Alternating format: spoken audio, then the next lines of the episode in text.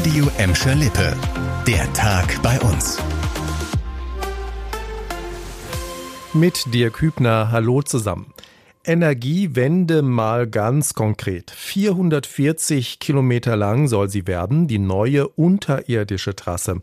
Dadurch soll grüner Strom aus Windenergie von der Nordsee bis zu uns ins Ruhrgebiet fließen. Der Netzbetreiber Amprion hat jetzt den geplanten Verlauf vorgestellt.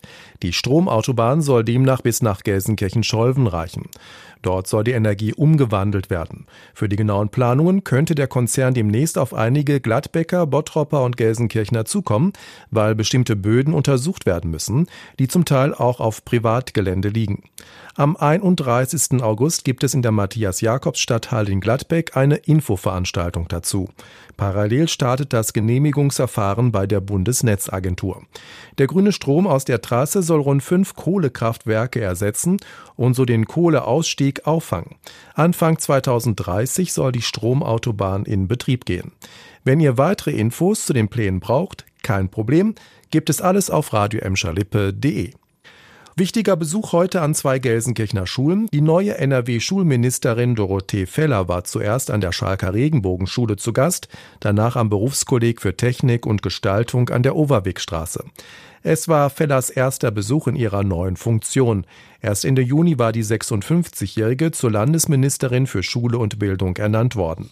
Vorher war sie Regierungspräsidentin bei der Bezirksregierung Münster, die auch für Gladbeck, Bottrop und Gelsenkirchen zuständig ist. An der Regenbogenschule hat sich Feller heute mal angesehen, wie der Unterricht im dritten Corona-Jahr läuft. Den Schülern wünscht die CDU-Politikerin, ich wünsche den Schülern und Schülerinnen in Gelsenkirchen ein gutes Schuljahr. Ich wünsche ihnen, dass sie einen guten Unterricht bekommen, dass sie Freude am Unterricht haben und dass sie das gut meistern. Zu einem erfolgreichen Schuljahr gehören aber auch genug Lehrer. Und da sieht es echt nicht gut aus, Frau Ministerin. Besonders in den Gelsenkirchener Grundschulen fehlen aktuell viele Lehrer. Dadurch fällt teilweise sogar der Unterricht aus. Um mehr neue Lehrer zu gewinnen, will die Landesregierung unter anderem die Gehälter verbessern.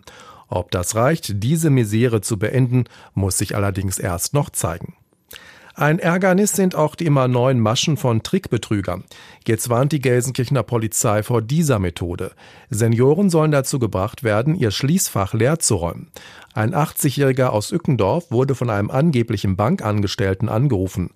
Der Betrüger sagte, dass das Schließfach des Gelsenkirchners nach mehreren Aufbrüchen nicht mehr sicher sei. Er solle den Inhalt sicherheitshalber abholen und nach Hause bringen. Auf dem Heimweg werde er von Polizisten begleitet, die ihn und seine Wertsachen schützen würden. Der 80-Jährige fiel nicht auf die Masche herein und rief stattdessen die Polizei an.